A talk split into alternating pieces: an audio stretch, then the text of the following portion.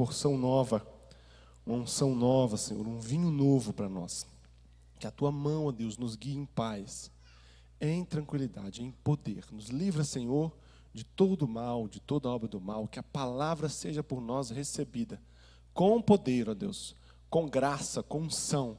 Que tu, Senhor, só tu, esteja conosco nessa noite, em nome de Jesus. Glória a Deus. Quero, antes de iniciar a palavra, o pastor Moisés e a pastora Cristina, eles estão ausentes aqui hoje porque estão na nossa igreja em Alexânia. Para honra e glória do nome do Senhor, nós já não somos mais somente Anápolis, né? Nós somos Anápolis, somos Alexânia, somos Brasília, somos Goiânia também. Temos dois embriões começando em Goiânia. Então, eles estão ausentes aqui, mas estão presentes aqui, estando lá. Amém, queridos? Quantos pais nós temos aqui essa noite? Levante sua mão. Glória a Deus. Glória a Deus. Vamos aplaudir a vida de cada pai.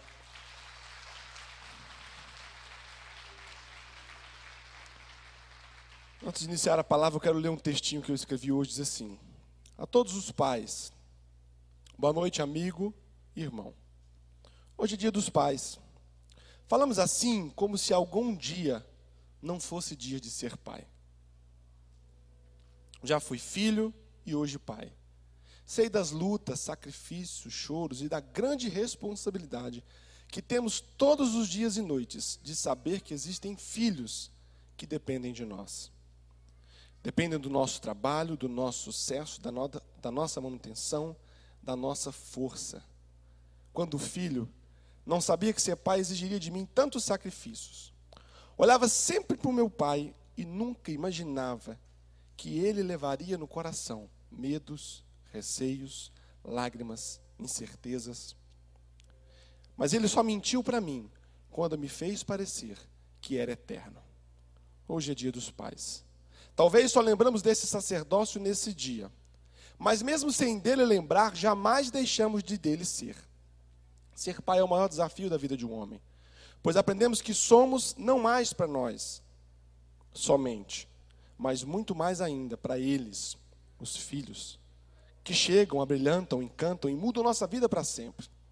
Amigo, nesse dia, quero não te parabenizar, pois a vida de um pai dispensa tal vaidade.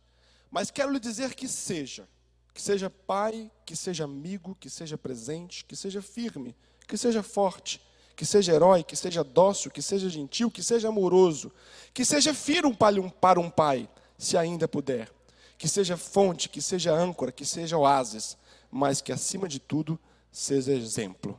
Feliz Dia dos Pais. A todos os pais da Shalom. Amém, queridos? Glória a Deus. Quantos estão felizes por estar aqui essa noite? Amém. Nós estamos com dois cultos.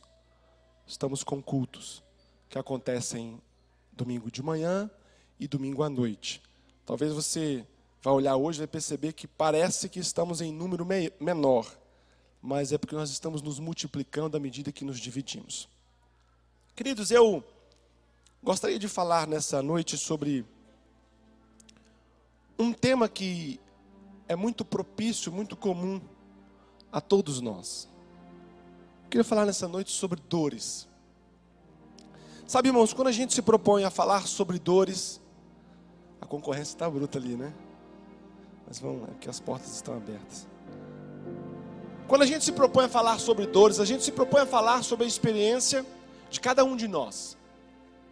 Dor é um negócio que, independente da sua idade, do seu sexo, do seu grau de instrução, da sua da sua vida emocional. Dor é uma coisa que eu e que você sempre teremos a experiência de, que, de com ela nos relacionar. Ah, como é difícil ter que conviver com dor. Dor é um negócio que nos sequestra. Dores fazem parte da humanidade. A humanidade, nós homens, seres humanos, não imaginamos quanto de dor podemos suportar, não imaginamos quanto de dor já passamos, mas quando a gente pega a história de cada um de nós, estamos sentados aqui, nós vamos perceber que nós muitas vezes temos uma relação muito afínqua com a dor. Há pessoas que estão aqui essa noite, irmãos, que trazem consigo dores terríveis na alma. Dores de experiências passadas, dores de relacionamentos passados, dores que ainda doem, dores que, a mesmo a despeito do tempo que com ela nós convivemos, ainda nos machucam. Dores, irmãos, que fazem de nós quem somos ou deixa de fazer quem deveríamos ser. Dores. Dores. O maior desafio da humanidade presente é conseguir gerir suas dores. Temos um, um, uma geração, queridos, que não tem a mínima habilidade com a dor. Quando é interpelada a sua existência pela dor, ela simplesmente não sabe o que fazer com a dor que dói na vida. Vivemos um índice de pessoas que vivem em profunda depressão. O que é uma profunda depressão? É a incapacidade de gerir as dores. As dores causadas por gente que a gente ama, as dores causadas por gente que a gente amou, as dores causadas por gente que a gente tentou amar, mas dores são frutos da nossa existência. Dores. Há aqueles que as dores são tão presentes e tão fortes que chegam a, a imaginar que a vida é um mar de dores. Dores, dores na alma, dores no peito, dores no espírito, dores no corpo, dores que a gente convive, acorda, dorme, levanta e dói. Dores. A geração mais infeliz é a nossa. É a geração mais linda que já existiu, mas vazia por dentro. Uma geração linda, perfeita, bonita, uma geração que enche os olhos, mas esvazia a alma. Uma geração, queridos, que os filhos é preciso uma intervenção de uma lei chamada bullying, porque eles não sabem lidar com o diferente, com o fato de ser ofendido. Dores. O maior índice de divórcios que já existiu no Brasil, batemos de novo, todo ano a gente bate, e você vai entender quando cada um sai do um e se torna um novamente, saem cheio de dores, entram numa relação cheio de esperança, cheio de fé, cheio de alegria, cheio de sonhos, cheio de projetos, e quando sai dessa relação, cada um leva consigo um monte de dor. Dores. Temos uma geração descrita no livro de 2 Timóteo, capítulo 3, que nos mostra que qualquer tipo de relação com essa biografia descrita aqui. É uma relação que culminará em dores. Vou ler para nós. 2 Timóteo capítulo 3 diz assim: Sabe, porém, isso, que nos últimos dias sobrevirão tempos difíceis, tempos doloridos. Mas por que os tempos serão doloridos? Por que a coisa vai ser difícil? Porque o mundo está difícil? Porque Deus vai se ausentar do mundo? Não, porque os homens se tornarão geradores de maldade. Diz assim: Pois os homens serão amantes de si mesmos, gananciosos, presunçosos, soberbos, blasfemos, desobedientes a seus pais, ingratos, ímpios, sem afeição natural, implacáveis, caluniadores, incontinentes, cruéis, inimigos do bem, traidores, atrevidos, orgulhosos, mais amigos dos deleites do que amigos de Deus, tendo a aparência de piedade, mas negando-lhe o poder. Afasta-se desses. Como não conviver com dores enquanto convivemos com homens como esses. Uma humanidade que é graduada e pós-graduada em causar o mal ao outro. Sabe, irmãos, quais são suas dores? Não diga para mim, não tenho dor, pastor.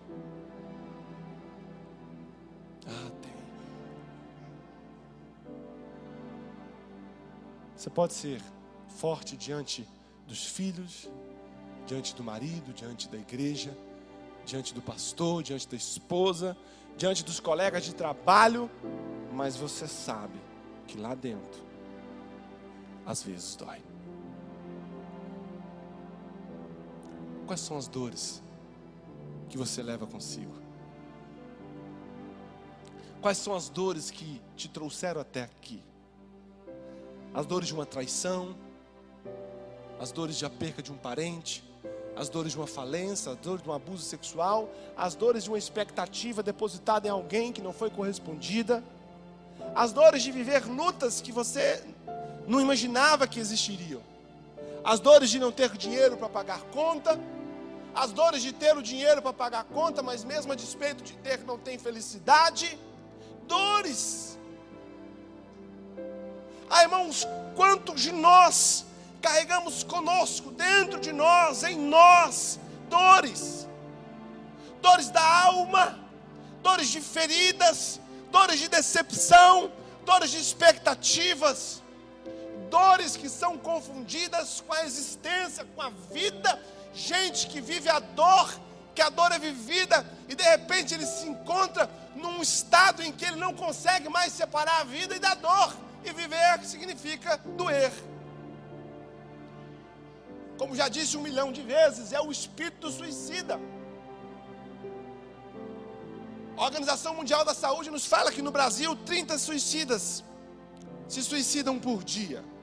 No mundo, a cada 30 segundos, uma pessoa tira a sua vida. São milhões de pessoas que morrem todo ano, vítimas das dores. Porque o suicida, ah, o suicida não gosta de viver, o suicida gosta de viver. A grande problemática é que ele carrega com ele uma dor tão grande, tão grande, que para estar vivo, ele precisa estar vivo com a dor que tem. E o único caminho que ele acha para se livrar da dor é se livrando da vida. Será que não há um quê de suicida em você e em mim? De olharmos para a vida e falar, mas que vida dolorida, que vida doída, que vida sofrida. Quem de nós aqui já não pensou nisso? Será que se a vida acabasse, a dor não acabava junto? Quem de nós já não teve essa insanidade de olhar para a vida que existia e apenas vislumbrar nessa vida um mar de dores e dizer: Meu Deus, será que é preciso sofrer tanto pelo simples fato de estar vivo? Dores. Sabe, irmãos, nós sentamos com as pessoas e conversamos com as pessoas e vamos descobrindo que as pessoas têm desenvolver uma capacidade de camuflar as dores. Nos tornamos os maiores camufladores de dores. A rede social é um dos maiores instrumentos para se camuflar a dor. A rede social é um dos maiores instrumentos para se criar um pseudo homem feliz. Há pessoas que vão se tornando tão doentes das suas dores, que quando olha para dentro, o único conteúdo que encontra é a dor. Aí passa a criar um conteúdo para fora, e a única coisa que ela passa a ter que parece estar bem a imagem. E ela descobre ao fim que tudo que ela tem é imagem. E ela posta foto toda hora, sentindo-se feliz. um sorriso de orelha a orelha. Ela entra no estado de decidir que é melhor ser feliz aos olhos dos outros do que aos seus próprios. Mas, ao bem da verdade, a grande maioria das pessoas que habitam aquele ser que se sente feliz, dói. As dores, queridos, de cada um são diferentes. Talvez você vira assim: ah, minha dor dói mais, pastor. Se pudesse fazer uma terapia em grupo, a minha dor dói mais, a minha dor dói mais, pastor. Pastor, você está falando aí, eu estou sentindo aqui, a minha a minha está difícil, mas irmãos, por mais que as nossas dores sejam diferentes, elas são uniformes na sua forma. Todas as dores, seja minha ou seja sua, elas têm um quê de imprevisibilidade, são imprevisíveis. Ninguém olha e fala assim: daqui a sete dias eu sei que vou passar por algo que vai me doer. As dores simplesmente chegam. Não há caminho, não há rota, não há previsão, elas batem a porta. A gente, quando menos espera, Imagina que está vivendo o pior estado da sua existência. De repente chega uma coisa para piorar. A minha dor, a sua dor, a dor de todos nós, elas são imprevisíveis. Há quem nos dera poder pensar, vou me preparar, porque daqui a dez dias virá uma dor sobre minha vida. Não dá, irmãos. Não dá para prever. Não se culpe por não, na sua rota de vida, não se culpe porque no seu plano de existência você não conseguiu prever. A pessoa tem 20 anos de casamento e fala: Meu Deus, eu nunca imaginei que passaria por isso hoje, quando eu casei lá atrás. Não, não potencialize sua dor, não, não, não tem como prever, não tem como imaginar. Elas chegam, elas são imprevisíveis. As dores são inexplicáveis. Dor não se explica, irmão. Dor não tem manual. Muitos sofrem mais com a incapacidade de explicar a dor do que com a própria dor. Olha para mim, muitos sofrem mais com a incapacidade de explicar a dor do que com a própria dor. Aconteceu isso comigo, mas como? Como aconteceu? Mas o que eu fiz? O que, que eu plantei? Meu Deus, eu atirei pedra na cruz. O que? E você fica às vezes na ansiedade de tentar achar uma razão pela qual a dor chegou. Deixa eu dizer algo para você: dor não se explica. Como foi? Como aconteceu? Quem já sofreu um acidente, irmãos, de carro? Você sofre um acidente de carro, meu Deus, o que eu fiz? E se eu tivesse feito isso? E se eu tivesse feito aquilo? E se eu tivesse pisado no freio? Irmão, para com isso. Para de tentar achar uma explicação para aquilo que é inexplicável. Você vai só estar potencializando a sua dor. Minha empresa quebrou, mas como que eu quebrei? Meu Deus, eu errei aonde? Eu errei com funcionário, eu errei com, com fluxo de caixa, eu errei com aluguel chegou. Quantos de nós não vivemos a dor prolongada porque queremos achar uma explicação para ela?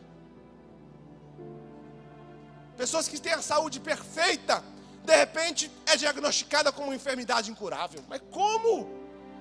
Como eu sempre fiz tudo certinho, caminhei, comi sem gordura, tudo. Como me alcançou isso? De onde vem? Me explica. Tem dores, queridos, que a única coisa que podemos fazer a respeito delas é senti-las.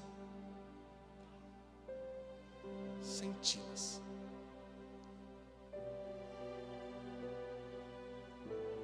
É o, o, o cântico que a gente cantou. Sentir.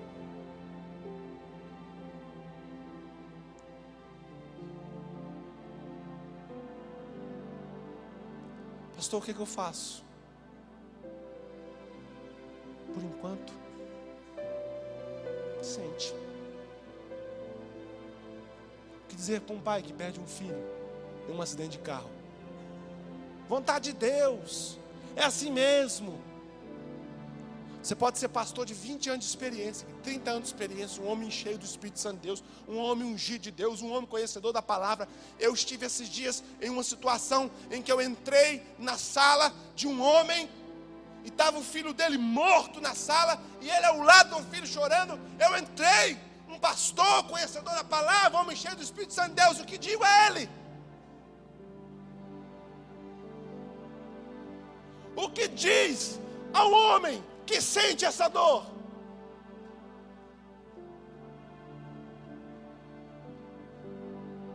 Nada. Tem dor que a gente sente.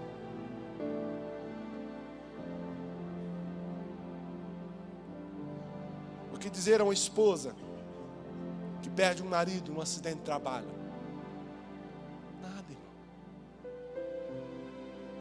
Nada. Sabe, queridos? Dores que a única coisa que podemos fazer com elas é senti-las. Talvez você esteja hoje dizendo, pastor, o que eu faço com isso? O que eu faço com isso? O primeiro processo é, é saber que dói. Dói. dói. O que dizer para um, um esposo que tem um casamento de 15, 20 anos e de repente descobre que a esposa está traindo ele?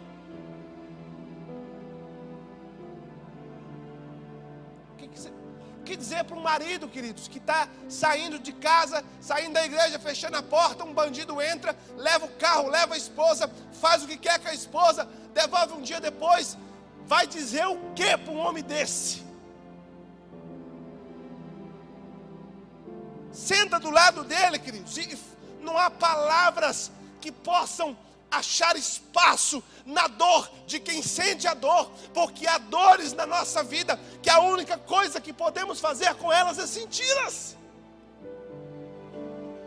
Existem dois tipos de dores: aquelas dores que, quando acabam, nos ensinam algo, e existe a dor inútil, a dor que a única razão dela existir é de doer, só dói. Sabe, queridos, quem dera eu poder dizer para você assim: vou fazer uma oração agora do poder. E essa oração do poder vai te livrar de toda a dor. A dor existe. A dor existiu, a dor existe, e a dor vai continuar existindo. A grande pergunta que eu faço para você hoje é: o que a sua dor tem feito com você? O que a sua dor tem feito de você? E o que você tem feito com a sua dor. As dores têm o poder de fazer algumas coisas conosco. As dores nos roubam a possibilidade de sermos felizes. As dores mal geridas, quando elas se estabelecem nas nossas vidas, elas têm o poder de tirar o brilho de todas as outras coisas. Uma vez eu fiz uma, uma, um pequeno procedimento cirúrgico chamado erétero reno urétero reno, que era retirada de pedras por canal. Eu entrei na sala de cirurgia, irmãos, bonzinho, satisfeito, feliz, médico brincalhão. Me anestesiou, me dopou. Quando eu levantei disse, irmãos, eu tinha uma dor tão infernal que nada volta fazia sentido. Quanto de vida acontece com você hoje? Quanto de milagre acontece com você hoje? Quanto de coisa boa acontece com você hoje? Mas você se torna um ser humano incapaz de perceber isso. Por quê? Porque eu estou em dor. A dor me rouba a possibilidade de ser feliz. A dor, queridos, me sequestra de mim. A dor me tira de mim, a dor me leva a fazer coisas que eu não queria fazer, que eu não gostaria de fazer, que eu não podia fazer. A dor me sequestra do outro. Quantos de nós deixamos de estar em comunhão com o irmão, com o pai, com filhos, com a esposa, porque estamos em dores? Quantas pessoas têm deixado de viver você porque você está em dor, mas que culpa o outro tem? Que culpa um filho tem? É aquele pai que tem três filhos e perde um dos filhos. Ele vira e fala: Meu Deus, a minha vida acabou, a minha vida acabou, acabou com tudo. Meu Deus, eu quero morrer. Ainda tem dois. Será que o único significado era o um que morreu? Mas a dor nos sequestra, irmãos, da gente do outro. As dores, queridos, questionam a nossa fé. Quantos de nós não vivemos lutas ferrenhas, travadas com a fé que praticamos, com a fé que pregamos, com a fé que lemos, porque estamos em dores? Mas como? Como eu, eu, eu pratico essa fé, eu creio nessa fé e eu estou em dor? Me explica, pastor. Como? Era o pai com o filho morto na sala. Me explica. Cadê Deus? Cadê Deus diante da minha dor? Cadê Deus diante do meu sofrimento? Aonde está? Aonde se explica tudo isso? Cadê a fé que eu pratico? Cadê a fé que eu professo? Cadê a palavra? As dores nos trazem lágrimas, queridos. Choramos. Quantos já não choraram sozinhos? Entra num quarto, fecha e chora. Entra no banheiro, fecha e chora. Entra num carro, para num acostamento. E a única, a única forma que ele acha de, de dizer que está doendo é quando a lágrima chega. As dores, queridos, são geradoras de dores. Toda dor tem a potencialidade de aumentar, de gerar outras dores. O cara perde o filho, ele tem a dor da perca. Daqui a pouco ele tem a dor da ausência. Daqui a pouco ele tem a dor da saudade. Daqui a pouco ele tem a dor do vazio. Daqui a pouco ele tem a dor da lembrança. As dores nos fazem ferir pessoas amadas. Quantos de nós não fomos causadores de dores em outros porque a nossa dor em nós fez isso? Quantos pais não proferem palavras duras contra os filhos porque estão em estado de dor? O menino chega todo feliz, pai, cala a moleque, e ele está em dor, ele está em luta, ele está sofrendo, e a única, ele acha que, que o sofrimento dele tem que ser sofrido pelo outro. E é como se ele dissesse assim: não está vendo que eu estou sofrendo? O marido que chega em casa com conta para pagar, com, com despesa, com problema no trabalho, e a esposa chega perto dele de forma dócil e ele. Bah, bah, bah, metralha a esposa diz palavras duras, tem atitudes duras, que a dor dele potencializou no outro, a dor dele gerou uma dor no outro que não tinha nada a ver com a dor dele. Quem já não foi ferido pela dor de outro? Não é? Um chefe que tem problema no casamento chega no trabalho e esconda no empregado. Meu Deus, o que, que, o que eu fiz? E a dor se torna, em tempos de Olimpíadas, quase que uma corrida de bastão. Vai doendo, vai doendo, vai doendo. Quando eu acho que eu não aguento mais, eu enfio minha dor em outro. Vai agora é contigo. O cara tem um problema conjugal, fica louco, vai, enche a cara, bebe, sai no trânsito, mata um inocente.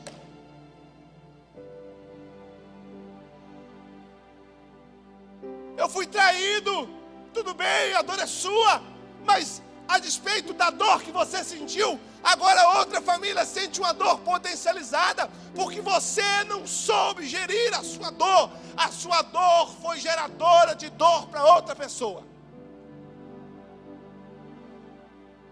Tinha nada a ver, o cara, o jovem estava voltando à escola, voltando da faculdade, não tinha nada a ver com a crise conjugal do alcoólatra não tinha relação nenhuma, mas a partir desse encontro de alguém que não gerencia suas dores, todo encontro com alguém que não sabe gerenciar dores é um encontro que será um encontro causador de dores. Quantos de nós não evitamos pessoas assim? Eu me livre de falar. O telefone toca, não, não vou nem atender. Sabes, queridos, quem dera nós soubéssemos e pudéssemos e conseguíssemos ter a chave e o volante deste carro chamado dor. Jesus, enquanto esteve conosco, sentiu suas dores, queridos.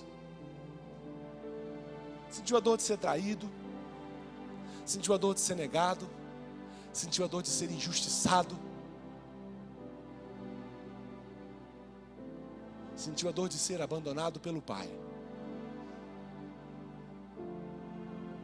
Um homem de dores. Um homem que, mesmo a despeito de ser Deus, foi um homem que conviveu, que dormiu, que andou com suas dores. Foi um homem, queridos, que enquanto num estado sublime de ensinamento, de relacionamento, de futuro, de santa ceia, ele vira e fala: há entre vocês com quem eu parto o pão que vai me trair. Você sabe o que é a dor da traição, querido? Você sabe o que é uma mulher vê o marido dizer assim: Ó, oh, hoje eu vou para futebol, hoje eu preciso ir para um, hoje eu vou fazer plantão, e ela saber no coração: está indo me trair. Tu tem noção o que é isso? Jesus tinha.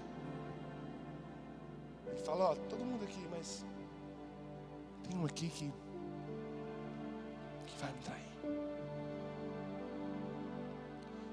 Jesus sente a dor da perda quando se vai Lázaro. Ele chora. Jesus sente a dor de estar com homens incrédulos, que ele fala: Até quando eu terei que suportar vocês, ó geração incrédula? Jesus sente a dor de, no seu maior momento de necessidade, ele questiona: Pai, por que me abandonou? Por que estou só? Estou sozinho. Jesus viveu a dor da solidão.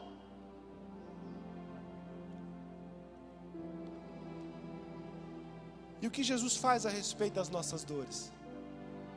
Talvez você tenha entrado aqui com o coração cheio de dor, com a alma cheia de dor, com o espírito cheio de dor. Você tenha entrado aqui abastecido com dores. Você tenha entrado aqui pressionado com dores. Você tenha entrado aqui com dores do corpo, com dores na alma, com dores. Você entrou aqui para receber uma palavra que possa aliviar a sua dor, para receber uma palavra que possa aliviar a dor da sua existência, para receber uma palavra que possa aliviar a sua esperança. A primeira coisa que Jesus faz a respeito das nossas dores está no livro de Isaías 53, 4. Ele diz assim: verdadeiramente tomou sobre si as nossas enfermidades e as nossas dores levou sobre si.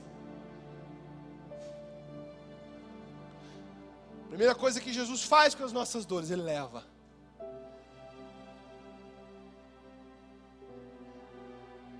Mas irmãos, Viver a experiência de ter uma dor levada. Escuta.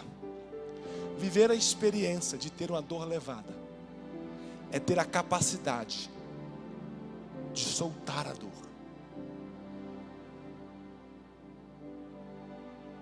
Eu quando viajava como guia pela Via Brasil para Israel, às vezes a pessoa estava carregando uma mala pesada. Deixa eu levar para a senhora. Não, não, pode deixar. Deixa eu carregar para a senhora. Vamos subir um, um pedação aqui andando. Não, não, não, pode deixar. A pessoa era incapaz de dar aquilo que pesava para ela, para que eu carregasse. Por que fazemos isso? Porque achamos que dentro daquela mala tem algo de muito valoroso que não pode ser tocado por ninguém. Quando nós guardamos a nossa dor conosco e não permitimos que Jesus a leve, por quê? Porque ninguém pode saber. Essa dor é escondida, essa dor é secreta. Ninguém pode saber que meu marido me bate. Ninguém pode saber que eu tenho um problema com vício. Ninguém pode saber que eu estou devendo demais. É uma dor que não pode ser levada por ninguém. Ninguém pode mexer na minha dor. A dor é minha. Me deixa com a minha dor. Me deixa com o meu sofrimento. Jesus se propõe a carregar. Mas é preciso dar a Ele a sua dor. É preciso entregar a Ele a sua dor. É preciso dizer: Jesus, eu não aguento mais eu não consigo mais, está doendo, sou incapaz, sou impossível, me ajuda e leva para mim. Casamentos que são arrastados dois, três, quatro, cinco, dez anos em dor, em dor. Enquanto estão no meio do todo, é o casal, vixe. Tem gente que fala que ia ser igual esse casal. Ele leva, ele leva, irmão. Deixa Jesus levar embora hoje a sua dor. Pastor, estou com enfermidade no corpo. Ele leva. Ele tem poder para isso. Ele pode, irmãos. Deus pode. Deus pode. Em Cristo Jesus. Naquela cruz, quando ele foi sacrificado, ele disse assim: daqui para frente, se você quiser eu levo. Jesus toma para Ele as nossas dores. Jesus leva com Ele as nossas dores. Sabe, queridos, as dores têm algo interessante que todo mundo que sente, ninguém escuta, ninguém entende a nossa dor. Ninguém entende. Está doendo, você às vezes compartilha, você às vezes põe para fora, às vezes a esposa diz para o marido a dor que ela está sentindo, da, da ignorância dele, da brutalidade, mas ele não entende, ele não entende. Uma das problemáticas das nossas dores, irmãos, é que quando estamos com ela nas mãos, nós mostramos aos outros, os outros falam, ah, interessante, mas não entende. Toda dor é vivida em estado de solidão. Quem olha de fora fala, ah, mas tem tanta coisa boa te acontecendo. Você está com saúde, você está trabalhando, você está. Mas, mas não entende.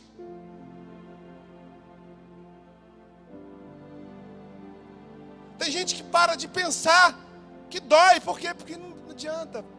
Eu estou querendo dizer, mas ninguém tem ouvidos para ouvir ninguém tem alma para sentir, ninguém tem braços para abraçar, ninguém me põe no colo, ninguém me ouve, ninguém me compreende. Eu quero dizer algo para você: Jesus é essa pessoa, Ele te entende.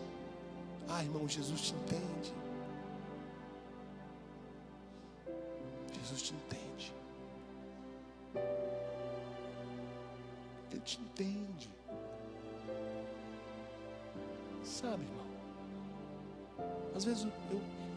Somos pastores. Perdoa, a gente às vezes ouve, compreende, mas não entende. Mas Ele entende. Jesus conhece da sua dor. E Ele vira e fala assim: Eu sei que é difícil de levar. Deixa eu levar para você. Se tem alguém do lado, pega na mão dessa pessoa e fala assim: Deixa nele hoje essa dor.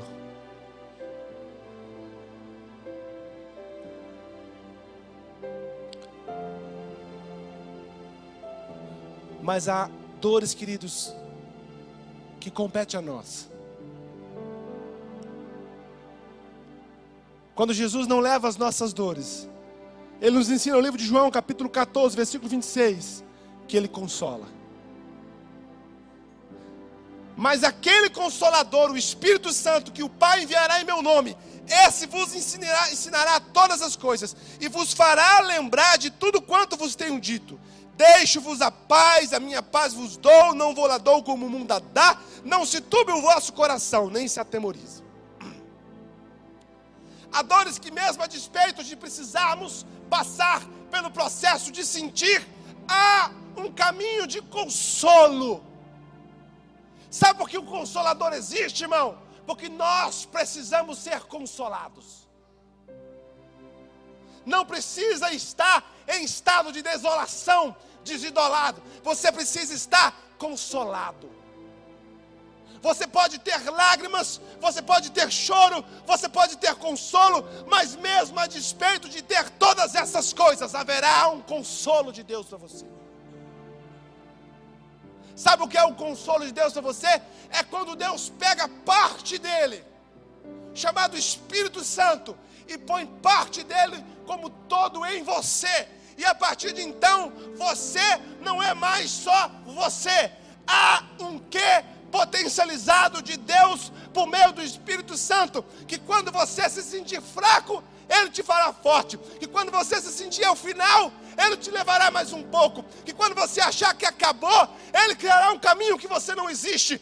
Há um consolo de Deus para a sua dor.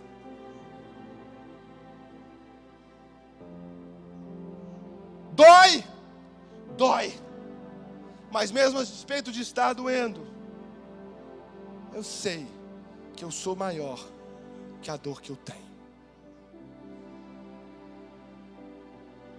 O problema da dor não consolada é que ela se torna dor estabelecida. Ela sacramenta. a pessoa vem e fala assim: nasci para sofrer. O casamento não dá certo, filho não vai para frente, o Brasil está em crise. O consolo de Deus gera em nós mesmos a despeito da dor, esperança. Caímos, irmãos, em dores, mas Ele nos levanta e fala: ande um pouco mais. Dormimos com lágrimas, mas o sol brilha quando há consolo. Um dia novo nasce. A graça alcança, a misericórdia sustenta, a fé aumenta. Consolo. Talvez a única coisa que você precise hoje é de consolo. É de não se sentir mais sozinho na dor que sente. Quem dera a gente pudesse chegar para alguém e falar: me dá metade da sua dor. Não, não quero não. Eu, eu tenho a minha. Estou só. Ele está aqui, eu te dou. Não, sai para lá com essa dor sua. Quem dera o marido puder chegar na esposa que vive um estado, às vezes, de depressão, de ansiedade. Deixa eu carregar. Não dá, irmãos. Ah, quem dera. Nós, pastores, pudéssemos fazer a fila. Qual que é a dor, irmão? É tal, daqui. Vai ficar aqui. Não dá, irmãos. Quando eu falo de consolo, eu não falo um estado em que a dor é tirada de mim. Eu falo do estado em que é inserido em mim. Deus. Que é inserido em mim poder. Consolados. Consolados é para aqueles que choram. Jesus quer te consolar por meio do Espírito Santo hoje. Ele quer te abraçar, quer te pôr no colo, irmão. E quer dizer para você, minha filha, eu estou vendo, eu estou vendo, eu estou sabendo.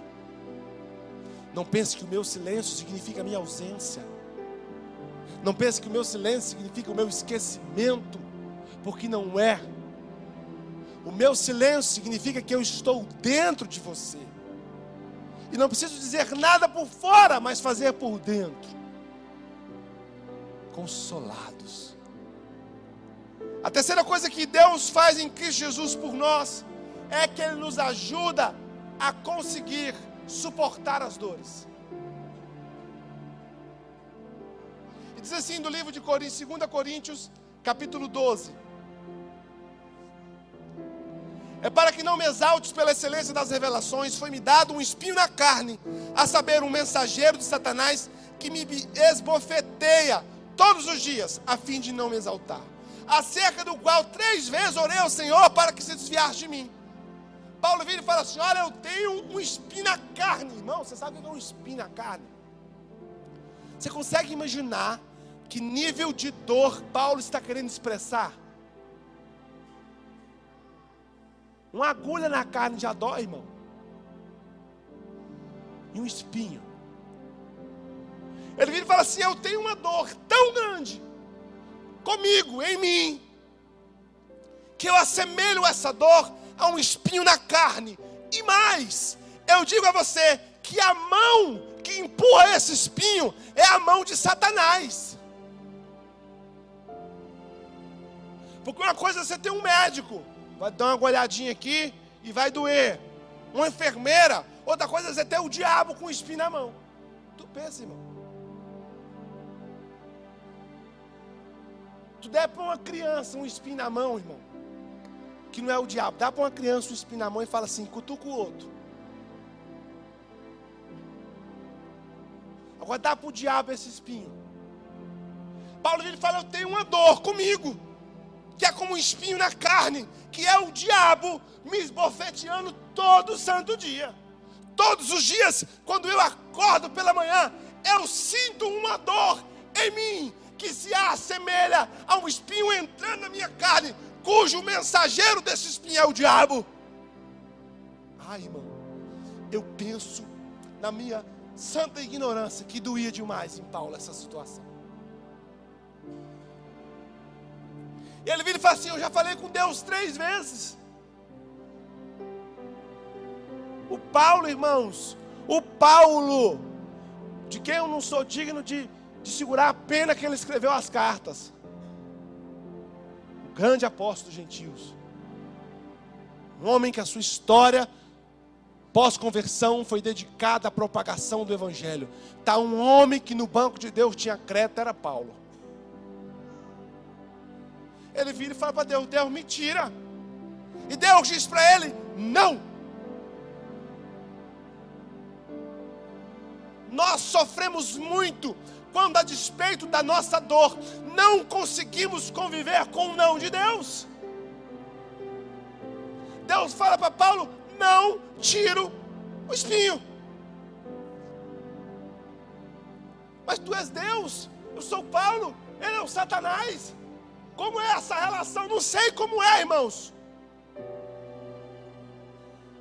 Ninguém explica Deus. Já ouviram essa música? Prepara para mim aí, mesa. Ninguém explica Deus. Acorda vocês dois. Dormindo sem vergonha. Estão com dor. Pode dar um doril para esses meninos. Ninguém explica Deus, irmão. Como é que explica uma dor dessa? Como é que explica uma situação dessa em Paulo, de Paulo? Você quer uma explicação para a sua dor, irmãos? Esquece. Tentar explicar a sua dor é aumentar a dor de não ter resposta. Porque além de conviver com a dor, você vai ter que conviver com a não resposta de Deus. Versículo 9: Disse-me o Senhor: A minha graça te basta. Sabe, queridos, há uma graça de Deus, um favor imerecido de Deus, uma capacidade que Deus vai lhe dar de suportar, de superar toda e qualquer dor. Há dores que Ele carrega, há dores que Ele consola, mas há dores que Ele nos ensina e nos leva a dar conta de levar. Janderson, pode subir. Sabe, irmãos, talvez você não entenda essa dor. Não dá para entender. Não dá para explicar, irmãos. Não vive essa crise de tentar estender. Me explica, pastor. Me, me faz entender, pastor. Não, não, não tem, irmãos. Não per, procure respostas para perguntas que não têm respostas. Queremos entender como Deus projetou isso se a minha vida está na mão de Deus, se a minha vida está na direção de Deus, como Deus me permite que isso me aconteça? Paulo poderia ter vivido a crise, irmãos, de ser quem era, de estar aonde estava e ter uma dor. Ele até faz a sua tentativa, e nós temos o direito de fazê-la, de dizer: Deus, leve embora a dor, Deus, leve embora a dor. Deus leva embora a dor. Deus fala: não. Explica, ninguém explica Deus, irmãos. Mas Deus vira e fala assim: quando há um nível em que você não consegue compreender o que eu estou fazendo, escute.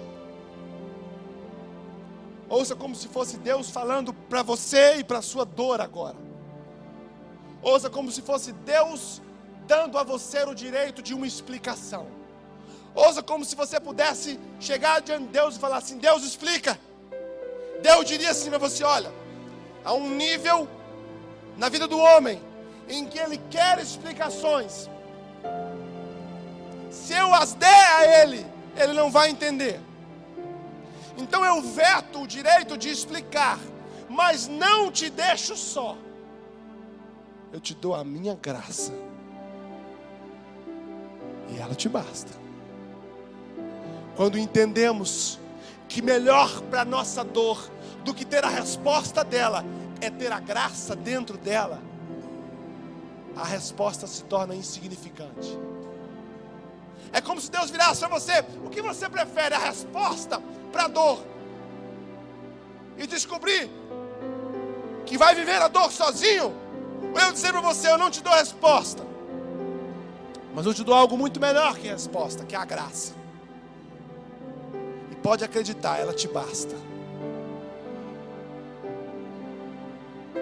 A de nós, quem vive dores, irmãos, tão profundas. Escuta, conheço a vida de alguns, sei da história de pais que perderam filhos.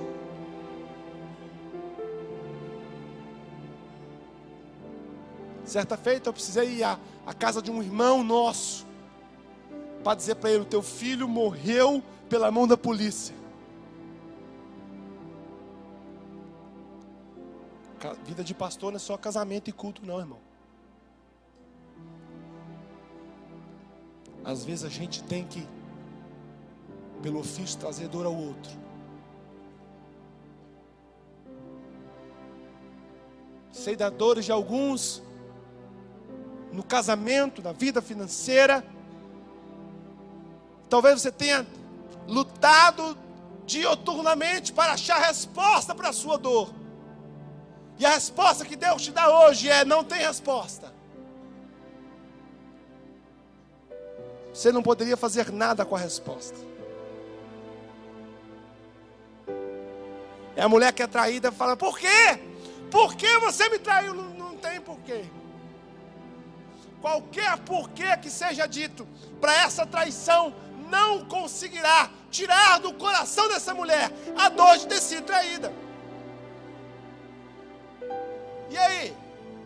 E aí Deus se isenta de dar a resposta e nos dá a graça. A graça. A graça, irmãos. Que as pessoas vão olhar para você e vão dizer assim: como ele consegue? Como está conseguindo?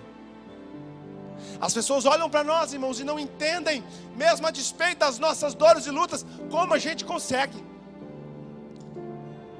Você vai olhar, talvez num futuro próximo, para trás e dizer: Como eu consegui? Como eu dei conta? Como eu consegui passar por isso? Como eu consegui atravessar esse mar? Como eu consegui chegar do outro lado? É a graça de Deus, algumas características fantásticas da graça. Porque a graça é como Deus, ninguém explica. Não é nada que você faça, não é valor algum que você tenha, não é oferta que você dá, não é dízimo que você dá, não é oração demais que você faz, não é jejum demais que você faz, não é a Bíblia demais que você faz, a graça não tem nada a ver com você, é Deus. E às vezes a gente, nessa nossa falta de entendimento, a gente fica querendo criar argumentos para se viver a graça. Escute você que sente dor hoje, no nome de Jesus. Nada precisa ser explicado, nada precisa ser dito, nada precisa ser justificado para que você viva a graça. A graça é a graça, irmão. Pastor, mas eu, eu pisei na bola, esquece. A graça não tem nada a ver com você, e tem tudo a ver com Deus. Muitos de nós não experimentamos e não bebemos da água da graça, porque ficamos querendo criar uma justificativa. Não, eu hoje fui na igreja, então me dá um pouquinho de graça. Eu hoje fui fiel no dízimo, Deus, então me dá um pouquinho. Esquece! Não é nada que você faça, não é nada que você pense, não é nada que você conduza. A graça é de graça e é para aqueles que querem e que creem nela a graça. Mas eu sou o marido traidor, então navega na graça. Eu traí, eu não tenho direito. Mesmo que você não tivesse traído, você também não teria direito. A graça é de graça. Preciso que o cristão entenda que graça de Deus foge os nossos padrões de agraciamento. Nós agraciamos alguém quando achamos que alguém tem o direito a ser agraciado. Deus não é assim, irmãos. Pastor, eu falei minha empresa. Graça. Pastor, eu fumei a vida inteira, agora estou com problema no pulmão. Graça. Não é nada do que você tenha feito. É simplesmente porque Deus é Deus. Deus é Deus. Graça é algo do caráter de Deus. Fique de pé em nome de Jesus. Existe um direito que Deus dá sobre a sua dor. Eu vou orar com você para que Deus toque a sua dor hoje. Existe um direito que Deus dá sobre a sua dor, e eu quero resgatar esse direito hoje. No livro de João, capítulo 14, versículo 25 diz assim: 26. Mas aquele consolador, o Espírito Santo, que o Pai em meu nome vos enviará. Olha para o pastor. Existe Deus em nós, que é o Espírito Santo. Deus em nós. Somos podres, irmãos. Somos pecadores, somos falhos, somos mentirosos, somos prostitutos, somos ladrões, somos falsos, somos toda a biografia que Paulo escreve a Timóteo na segunda carta, capítulo 3. O homem é traidor, é mentiroso, mas mesmo a despeito de quem somos, Deus se propõe a morar em nós. E esse texto diz assim: e Ele vos enviará o Espírito Santo em meu nome, e Ele vos ensinará todas essas coisas, e vos fará lembrar de tudo quanto vos tenho dito. Versículo 27: Deixo-vos a minha paz, a minha paz vos dou, não vou lá dou como o mundo a dá, e não se turbe o coração, nem se atemorize. Olha para o pastor, está com dores? Viva a sua dor em paz. Porque uma coisa é ter dor, outra coisa é ter dor e não ter paz. São caminhos distintos. Você pode ver a sua dor em paz, irmão. Na esperança, na fé. Deus não exige que você seja super-homem, super-mulher. Deus não exige que você seja aquilo que você não é. Deus não exige que você não seja gente. Deus quer que você seja gente, gente sente. Mas podemos sentir em paz pela graça, ou deixamos a dor para que Ele leve, ou somos consolados pela dor, ou receberemos de Deus a graça de uma forma tão profunda que seremos capazes de passar pela dor que vivemos. Por quê? Porque Deus é Deus. Quantos de vocês entraram aqui com algum tipo de dor e gostariam de receber uma oração em direção à sua dor, para que Deus intervenha? Vem à frente que eu quero orar com você sem medo de ser feliz, sem medo de viver o sobrenatural, de se expor. Diga, Deus, eu quero que a minha dor seja tocada.